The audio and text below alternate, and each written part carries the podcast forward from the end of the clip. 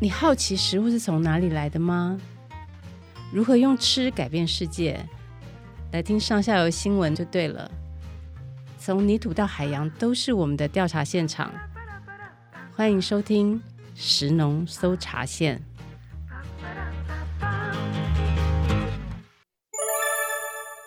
疫情期间，为了配合防疫政策，这集的 Podcast 我们将采用远端连线的方式进行。各位听众朋友，大家好，我是上下游的记者佳珊。最近因为疫情啊，大家真的很闷哈，我也是一样。不过呢，好家在我有一个救赎，就是狂吃水果。夏天呐、啊，水果真的是接力赛。首先我先吃荔枝，就是先吃玉荷包，这是黑叶，然后是西瓜，有花莲大西瓜，也有苗栗甜美人的小西瓜。再来重头戏就是我们今天要讲的主角，也就是芒果。芒果呢，我们家都是直接跟农民阿伯哦订一整箱的，因为一年一度嘛，一定要吃到过瘾为止哦。我最近还是做了现在最红的甜品，就是杨枝甘露。现在好多的手摇饮都在封这个。那这个东西呢，一定要芒果季才能吃得到，因为它主要的用料就是芒果泥加上芒果块哈。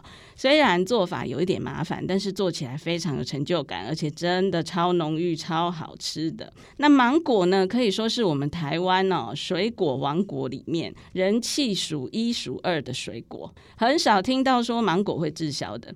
不过因为今年疫情的关系哦，有一点点影响销路，芒果的价格有降下来。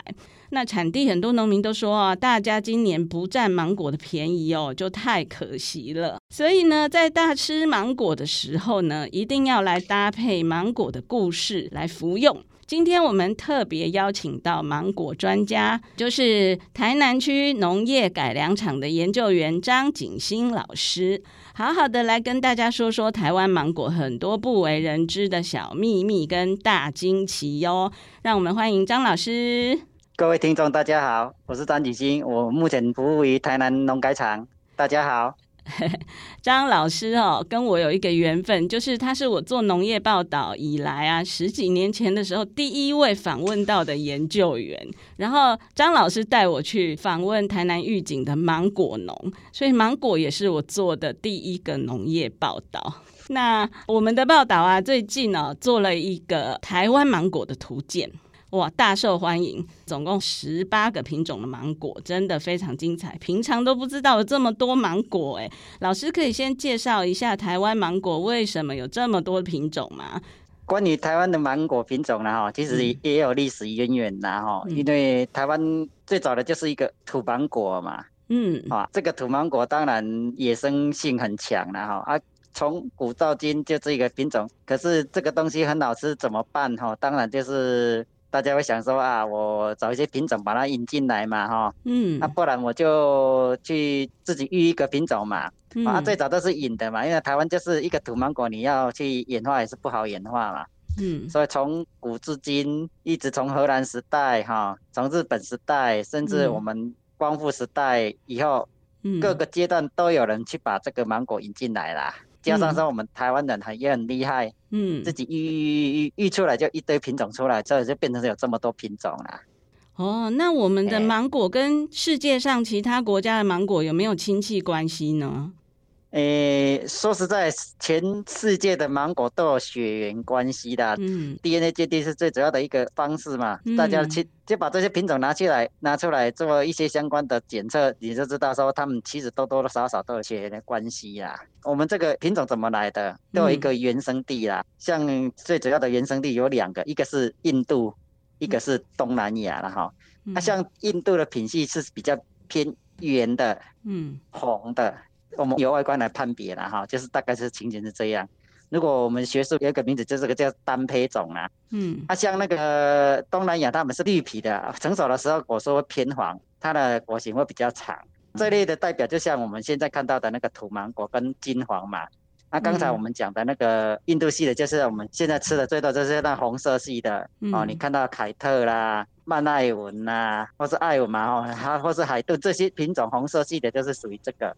哎，请问老师啊，台湾芒果最早是哪里来的？像我们说土芒果有一个土字，嗯、它是本土种吗？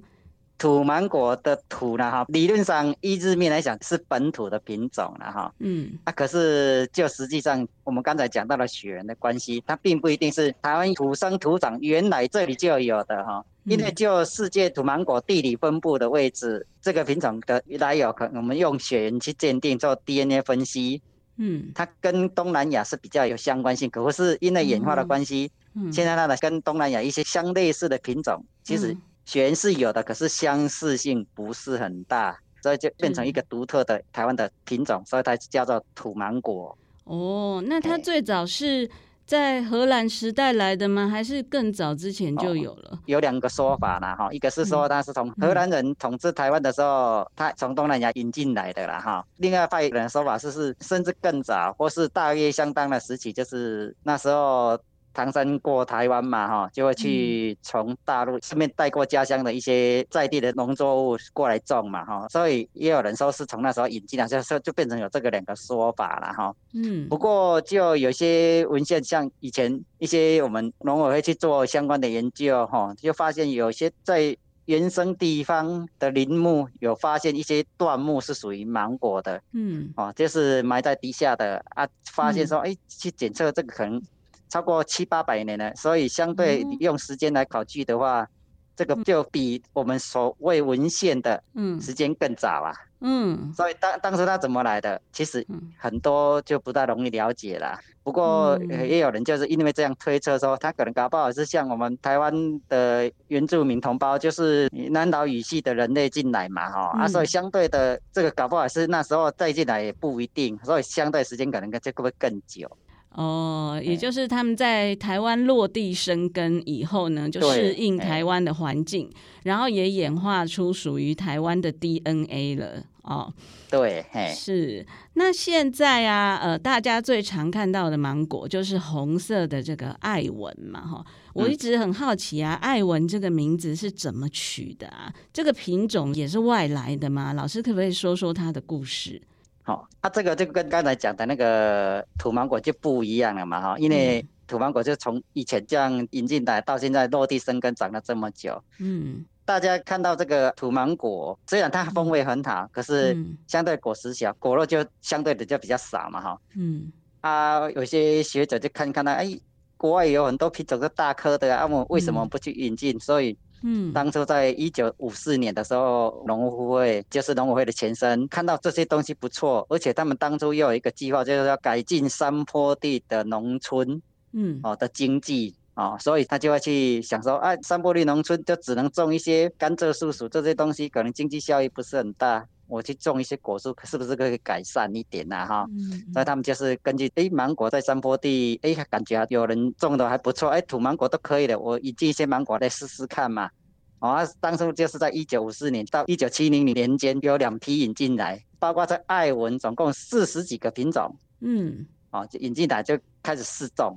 从哪边引进来？哦啊，这这是从美国引进来的。嗯、啊，因为它的风土适应性有一些不同的差异程度，所以它就会去在台湾在关庙啦、玉井啦、仁德啦，甚至六甲几个主要的地区去试种。嗯，结果就变成说品种方面就爱文。像我们现在还听得到的凯特，嗯，或是圣心这几个品种就会就会保存下来，因为毕竟就是风土适应性比较好。嗯、然后其他的地区就是地在地区方面，其他地区种失败，就只有在预警地区种好种成功，所以预警跟艾文两个就挂钩在一起。啊，为什么是艾文？因为是从美国引进来的，它所有的名字通通是英文名字，嗯，所以我们都是大概都是用音译嘛，直翻嘛，哈。嗯，啊，爱文就是 Owen 嘛，它英文原写就是 I R W I N 嘛，啊，那我们就找谐音，嗯、然后再把名字美化，就变成艾文啦。原来艾文是外国人呢，哈。对啊，他是外国人，嘿，是美国人呐。哦、那他在预警示众的时候，是不是其实也遇到很多困难啊？因为新的品种又从美国那么远过来，要落脚生根在台湾，嗯、这中间是不是有怎么样的故事？当然你一个地方的物种要到另外一个地方去落地生根，当然也要经过适应嘛哈，因为当然。每个地方的风土环境是不一样，像美国，他们纬度几乎都在北回归线以北啦。嗯，可是他们对这个很有兴趣，所以他们就会去做育种，像艾尔文啊、海顿啊，哈，像我们刚才讲的海特圣犀这几个，其实都是他们去东南亚甚至印度那几个地方去收集起来去做整个杂交，然后他们是预想说他们是适应美国的品种嘛。嗯，美国的气候就比较凉。嗯。可是美国，我们如果你给它画看它的相对纬度，美国的相对纬度会比较高嘛。嗯。啊，你像印度跟东南亚，它的纬度是比较低。可是原生的芒果是在热带的，可是他们怎么育育育它，就是把它的基因强化到说它可以抗寒。嗯。结果它还是没办法在美国生存。哦，啊，相对我们台湾这真的是比较优势啊，纬度刚好是东南亚跟美国这个纬度的两个的中间，刚好他们育出来品种，最刚好是适合我们，所以相对的，我们马拉拉加试种。当初在预警地区有一个郑汉子郑老先生，哦，其他地区都种失败了，他很执着。嗯，经过四五年的时间，每一年种了死了一堆，要重新种，种到最后四年后结出第一颗爱文芒果，哎，结出来他就很有信心的哈，就可能以后就可以慢慢，因为都已经可能开花结果，就表示说有一点成果出来，他就开始把它量化技术哈，然后就开始生产这个芒果出来。然后再推广出去哈，所以相对的，它这个东西在台湾推广是蛮辛苦的，因为，嗯，你想想看，一个农民经过四年颗粒无收，然后没有饭吃，然后他生产出第一个芒果，相对的那个挫折感是蛮大的，而且对他们经济压力也是蛮大的，嗯，所以吃到爱文芒果要感谢郑汉慈郑老先生啊。哦，这个是爱文芒果之父郑汉慈老先生。如果你各位听众如果有兴趣到玉井。别忘了去郑汉慈老先生家去参观一下，他们家的第一棵爱文芒果树还在那里，然后可以再供大家景仰。哦，这样子，虽然老先生已经过世了嘛，哈，不过他们这一棵这个爱文的老树还在那里哦，因为郑老先生的努力，其实也真的改善了山区的果农的生活，对不对？对。哎、嗯，所以他功绩算蛮大的，因为因为也是这样，所以他在民国七十几年的时候，他都得第一届十大十大神农奖。哦，神农奖第一届的得主，嗯、哇！对对，第一第一届的得主，真的，所以玉井会变成芒果之乡哈，其实也是这么来的。对，背后就是有这么样一位伟大的果农哈，在努力。好，那我们来讲一下另外一个品种哦，也是大家很常见的，就叫金黄。就我所知，金黄背后也是另外一位厉害的果农老先生，他的名字就叫黄金黄，所以就用他的名字来为这个品种命名。那老师，金黄的特色又是什么呢？像金黄真的是像黄金黄黄老先生他的名字一样嘛哈，一旦它的果皮成熟的是又金又黄啊哈，它的果肉质地也跟爱文不一样，跟跟土芒果也不一样，所以它的果实是比较大的。而且是偏向长型的，就像我们刚才有分品系一样，像艾文是比较偏向于那个印度系的，它是比较圆的，嗯，是比较红的，嗯哼，它像金黄是比较长的，嗯，成熟是偏黄的，然后再就是它果肉是比较偏 Q 的，可是相对于它果实大，果肉多，所以相对一些农民来讲，看到这个也是蛮新奇的，对消费者来讲也是一个很大的吸引力，所以它的特色是大，果肉多，然后。肉质比较 Q 哦，而且酸度是比较低的，所以相对对一些另一群的消费族群是蛮有吸引力的。嗯哼哼哼，嗯，这边我可以补充一下哦，就是我我们那时候做芒果的报道的时候，我真的有去找过这个黄金黄阿伯。那黄金黄阿伯啊，他很有意思。我去找他的时候，他也已经年纪很大了哦。他就讲说他当初是怎么样育出这个金黄的芒果啊，还带我去看他当初第一棵育成的那一棵树。那阿贝呢？其实他也得过模范农民啊，哈，然后也有很多节目来采访他。不过他说啊，他其实并没有特别因为金黄赚到很多钱，因为那个时候没有品种权的概念，哈，所以他这个新品种育成之后啊，其实就很多农民会来跟他就是借一些枝条过去嘛，然后这个枝条呢拿过去就哎就会接在他们原本的芒果树上，哎就可以长出金黄芒果了耶。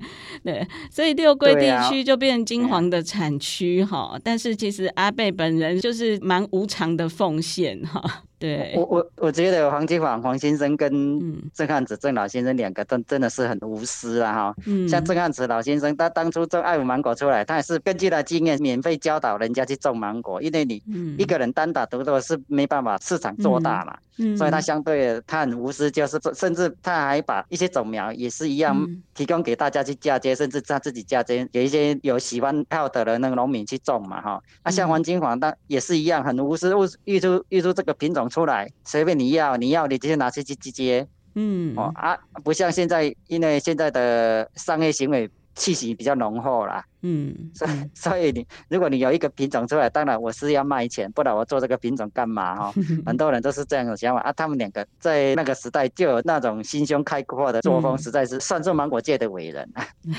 是。呃，老师，那其实还有很多特殊的品种哦，像我觉得这几年有一个很亮眼的品种叫做下雪，它有芒果界的 LV 之称。这个夏雪是怎么来的呢？啊，夏雪这个是油厂那个高雄厂所育出来的啦，哈，它的真正的名字叫高雄三号啦，哈，啊，不过它的商品名字是叫夏雪啦，因为是我们那个油厂高雄厂李雪茹李研究员育出来的品系的哈，所以它名字带一个雪字的哈，所以它，就是说夏天生长，所以它叫夏雪。哦，它有一个另外一个品种，高雄四号，它叫做蜜雪，哦，同样都是、嗯、都是它育出来的。嗯，然后夏雪果实特色是比较类似土芒果的，它有分它白带、它黑带的。它白带就像土芒果一样绿色带黄，它黑带就像金黄一样，就是比较黄橙的。哈啊，目前种最多的在这个就在台东啊，它果实吃起来就是比较像土芒果哦，甜酸风味也蛮高的。嗯，就是它。长得蛮大颗，可是它又有土芒果那个浓郁的风味。对，嗯，那老师这些各种不同品种的芒果啊，它们是不同的树吗？嗯、还是说其实是可以呃透过一些农业技术嫁接在同一棵树上面呢？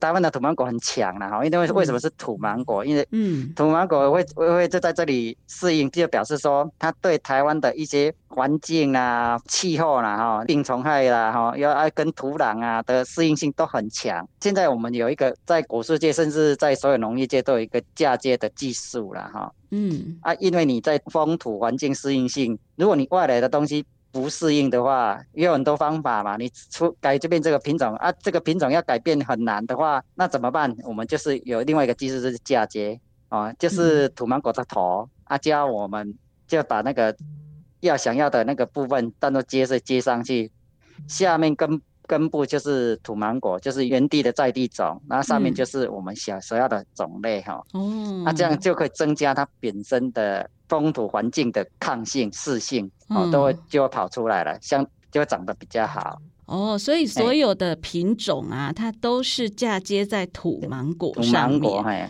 然后这个土芒果的根，它就是立足在我们台湾的这块土地上面，然后吸收营养，欸、然后提供给它上面这些各式各样的品种，这样子。所以土芒果有点像是代理孕母，对不对？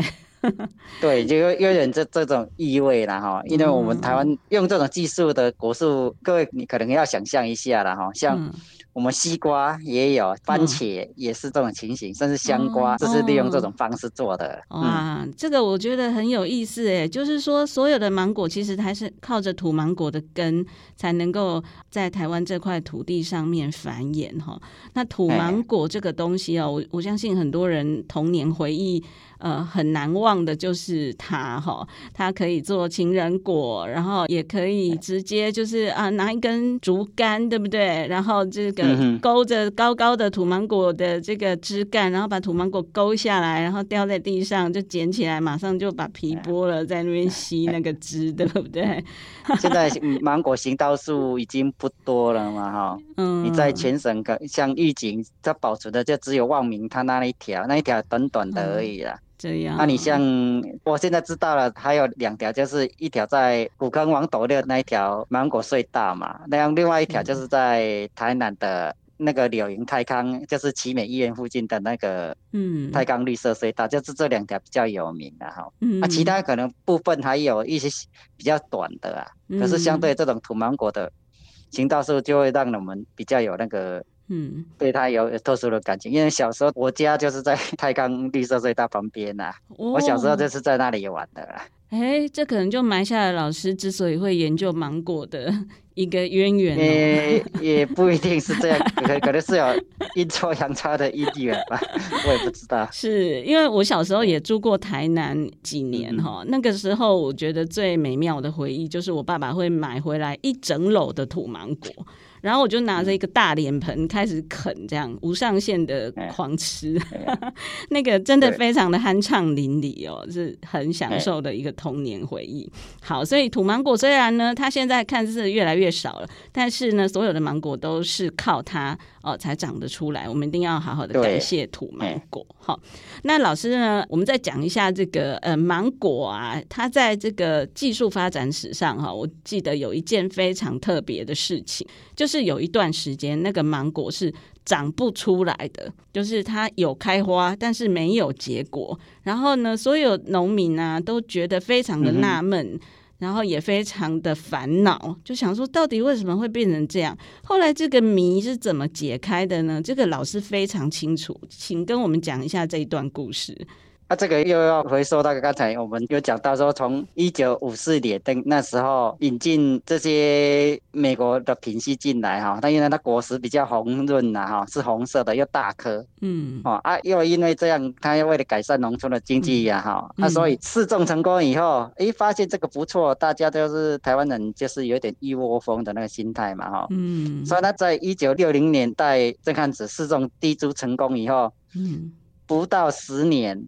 它的面积在玉井，以玉井为中心往外扩展，这几个乡镇啊，玉井、南溪、南化、左镇哈，这几个乡镇就扩张到一万公顷哦。你可以看到哈，它的那个产业的单一性的哈。啊，当然你大家都知道，如果产业单一性，这个生态可能就是有一点破坏掉了啦哈。啊，然后再加上因为那时候的农业技术发达，一些化肥啊、农药啊开始使用啊，然后相对的，它的结果率在。一九七七年就发生，嗯，结果不良的原因就跑出来了，嗯，然后就有人说，哦哦，到底是什么原因？当然，长官学就开始研究到底什么原因哦。可是做了好几年的研究都不知道是什么原因，嗯，后来就台大林宗显林老师跟吴清进吴班长，哎，他们发现说，有某些地区的果园是接近在鸡寮旁边，哎，为什么那几排就授粉率结果率就比较好？他们就开始去调查，哎，发现原来是那边有苍蝇。苍蝇。后来根据这个嘿，后来根据这个线索，哎，他们发现原来我们因为生态环境种了这么多人工的果树啦，哈，因为人果树是人工种的，不是自然的，所以相对生态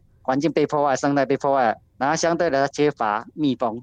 嗯。啊，蜜蜂又比较不喜欢芒果花啊，它不是不会去帮芒果授粉，呢是因为那时候。芒果开花的时候都是二到三月嘛，哦啊，相对这是这个时候，其他果树开花出来了，嗯，有一些柑橘类嘛，哈，感冒类、文旦类，哎，相对它喜欢那个，它就跑去那个，跑去吃它的花蜜。啊，芒果的花很小，而且味道是比较臭的，嗯，它比较不喜欢。嗯，哦，因为面积增大了，环境破坏了，蜜蜂又不来，爱用药，尤其是现在用益达胺呐，哈，它有那个类尼古丁的神经杀虫剂嘛，啊，这些我们可能如果有看过 Discover 的报道就知道了哈，蜜蜂回不了家，就是因为这个东西，嗯，所以授粉就变是一个很大的问题，所以当初每公顷的产量就是不到五千公吨，很惨啊，啊，后来才才知道说，哦，原来是授粉不良，啊，又发现说鸡舍旁边授粉就比较好，嗯。啊，所以我们就是要找一些可以取代蜜蜂的啊，所以就找出这个苍蝇。啊，发现说苍蝇里面的那个丽蝇比较容易养，而且又比较不容易动，因为我们知道苍蝇类大概可以分为两大类嘛，一个是家蝇，一个是丽蝇啊。嗯。啊，家蝇就是我们一般的小小的黑头苍蝇嘛。嗯。啊，那个是是喜欢吃腐肉的，吃咸的。嗯。啊，像丽蝇是比较吃甜的。嗯，那所以一般的你如果小时候有那个经验的哈，嗯，如果你西瓜皮丢下去是苍蝇比较多还是丽蝇比较多？啊，丽蝇就是多头惊喜啊，所以相对就是养丽蝇，结果用丽蝇取代蜜蜂效果还不错，因为丽蝇的活动范围不像蜜蜂，蜜蜂可以跑到十几公里，它今天这个花我不喜欢哦，跑到十几公里要看到哦龙眼花蜜比较香，它就跑去那边，对啊，像丽蝇它就比较不会跑啊。嗯哼哦，嗯嗯，啊，所以就相对有大效果。可是毕竟蜜蜂的效果还是比较好的，因为我们以前在做实验，嗯，蜜蜂的效率是它的大概至少两百倍以上啊。嗯，所以这个是很特别的故事，哎，就是说，对，呃，从老师我们一开始说的，嗯、呃，在预警这个地方，呃，种植艾文，然后种成功了，种成功以后，大家就一直扩张嘛，哈，然后整个乡也变得富裕了。嗯、可是，在这个过程里面呢，环境呢，哎，就变成呃受到影响了，哈。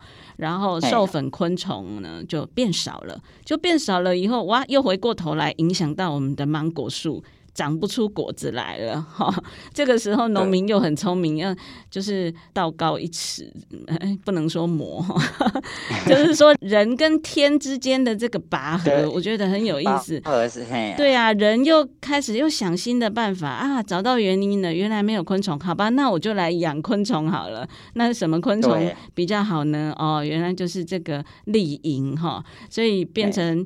果农在芒果花开花的时候，他还必须要养苍蝇来帮忙授粉，哈，养丽蝇。不过，毕竟蜜蜂还是比较好的啦，所以我们还是希望说以后能恢复说生态比较好，恢复自然的环境条件，去用蜜蜂去授粉，嗯，这样对生态来讲是比较好的啦。是，老师，我觉得芒果还有一个很特别的地方哦，就是说它在、嗯、呃产销方面呢，其实。哎，这几年来哦，都还蛮顺利的。只有说今年因为疫情有受到一点影响啊。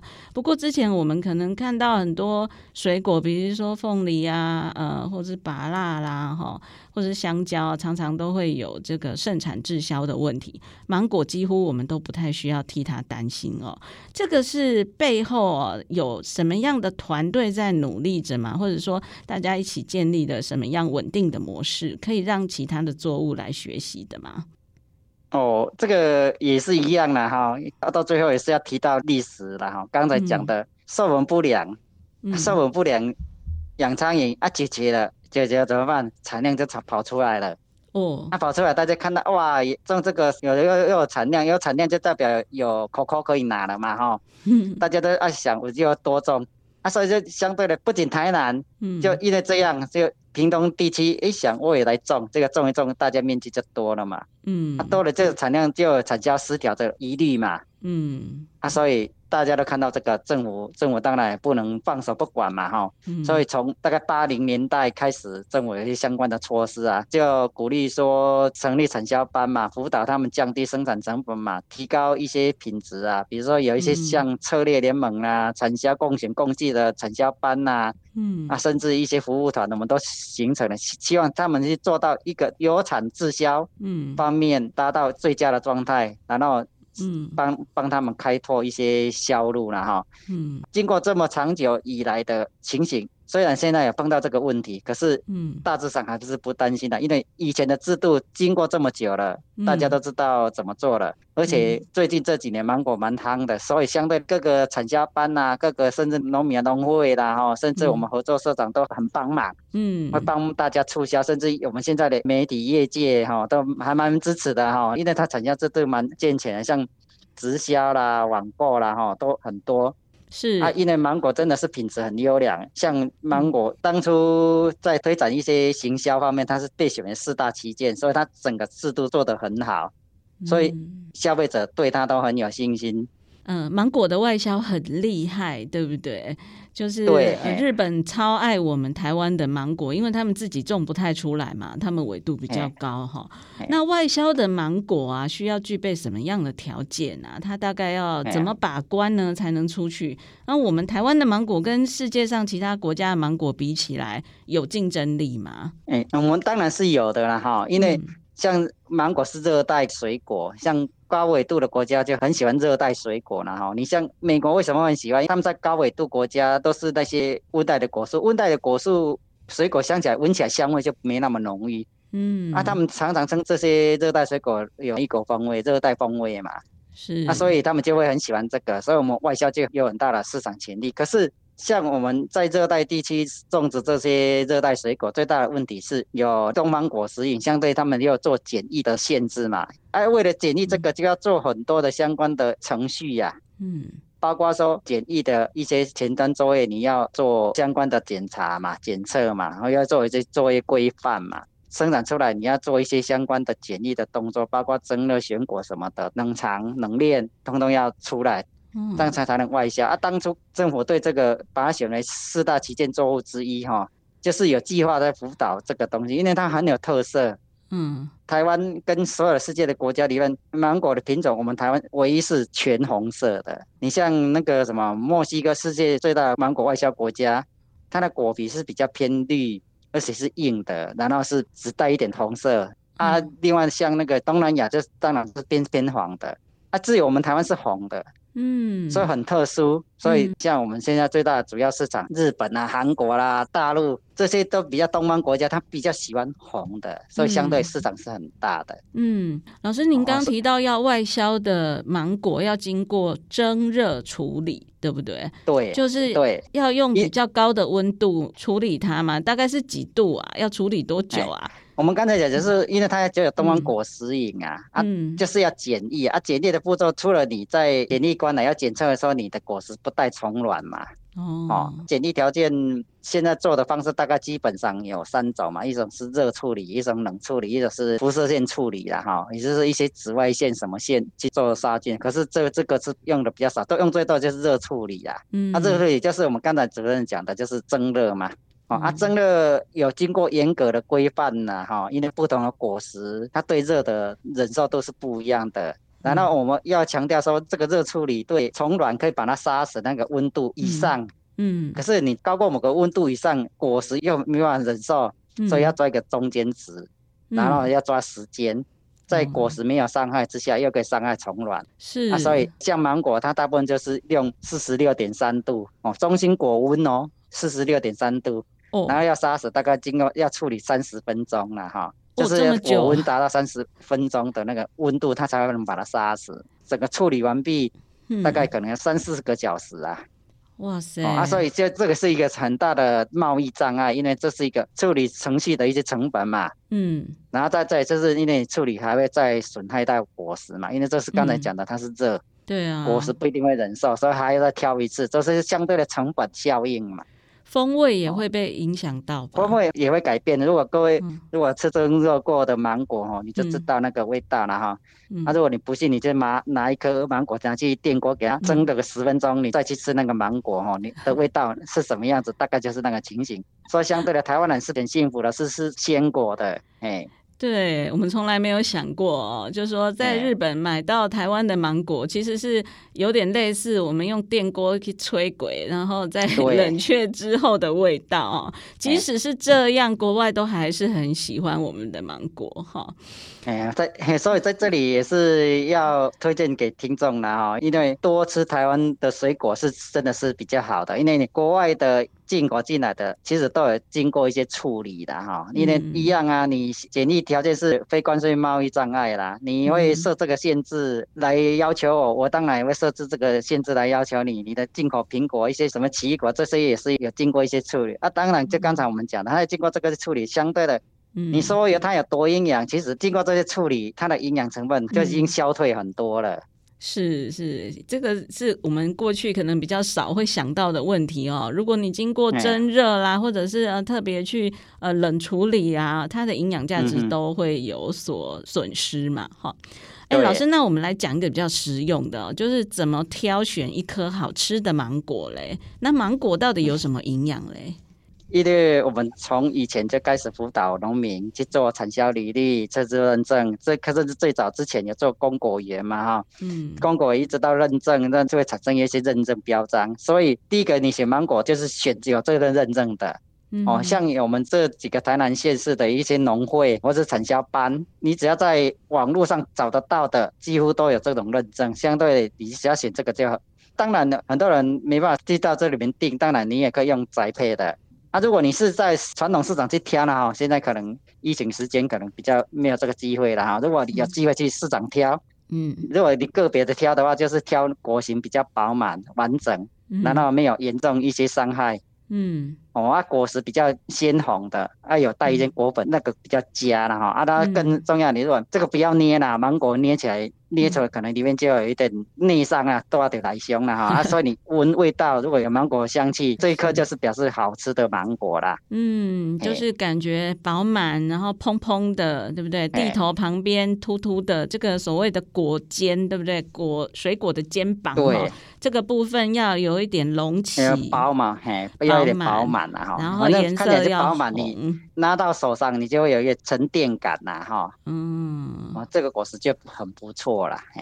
是是，啊，再来就是芒果真的是很营养，尤其它的维他命 A 群，也就是现在疫情宅在家里面，一天到晚看手机、看三 C 的产品，然后你最需要的就是维他命 A 群嘛，它的成分就很高啊，这些这些你其他的水果是比不上的啊。你像我们刚才讲的那几个进口水果，苹果、樱桃、奇异果，起码都二三十倍，甚至上百倍以上啊。嗯，它的含量是比它还高。再来就是维他命 C，哦，那维他命 C 也是很高的。台湾的水果其实维他命 C 都很高，你只要吃，你一天吃一颗，你一天的那个维他命 C 含量就够了，一样啊。而且我们台湾的芒果品质又这么优秀，而且台湾的那个算起来的 CP 值要比进口水果还高。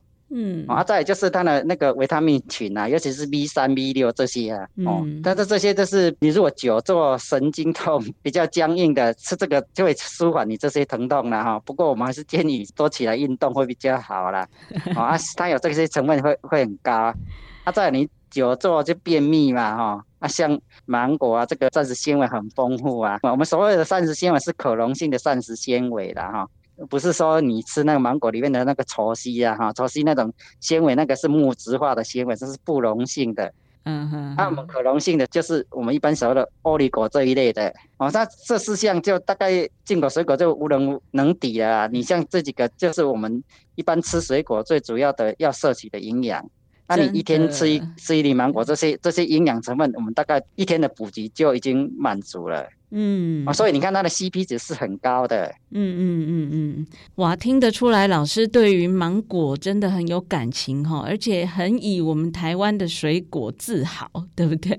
老师做了这么多年的研究啊，您认为芒果的这个整个栽培的历史啊，还有这个农民的辛苦之处啊，你看到最深刻的事情是什么？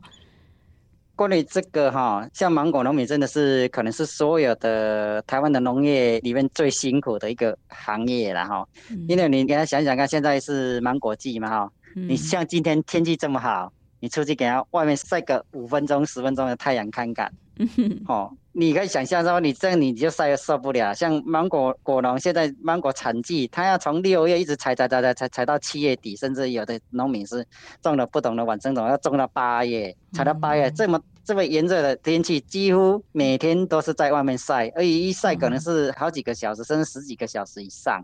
哦，所以所有的果树里面，芒果真的是很辛苦的。所以，芒果农民真的是多多多吃芒果啦，支持他们啦哈。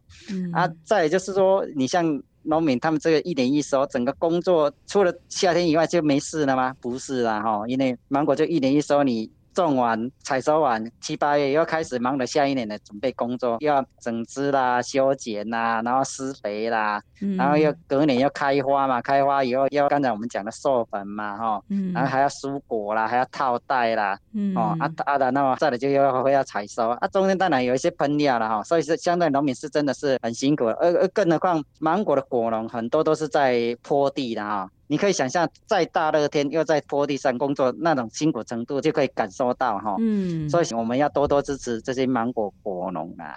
嗯，啊，像我们在做相关的研究来讲，现在农民真的是很缺工，很很多事都是他们自己从早上大概天还没快亮微亮的，像夏天大概五点多就天亮，他们就已经在田里面了。嗯，哦，采完十点多带回来整理一下这些果品，分级包装，还要接洽一些承销商。嗯，然后大概弄完可能是三四点四五点啊，天气又比较凉了，又开始去采芒果了。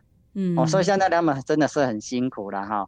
嗯哼，啊，一般来讲，因为从事芒果的人越来越少了。我们有最近这几年，你看那个统计年报来讲。面积越来越少，这也表示说这个行业很辛苦，尤其是我们现在很多青农又不愿意回来，他回来的要要从事芒果的比例来讲又更少，嗯，所以你就知道为什么芒果产业开始面积会慢慢衰退哈。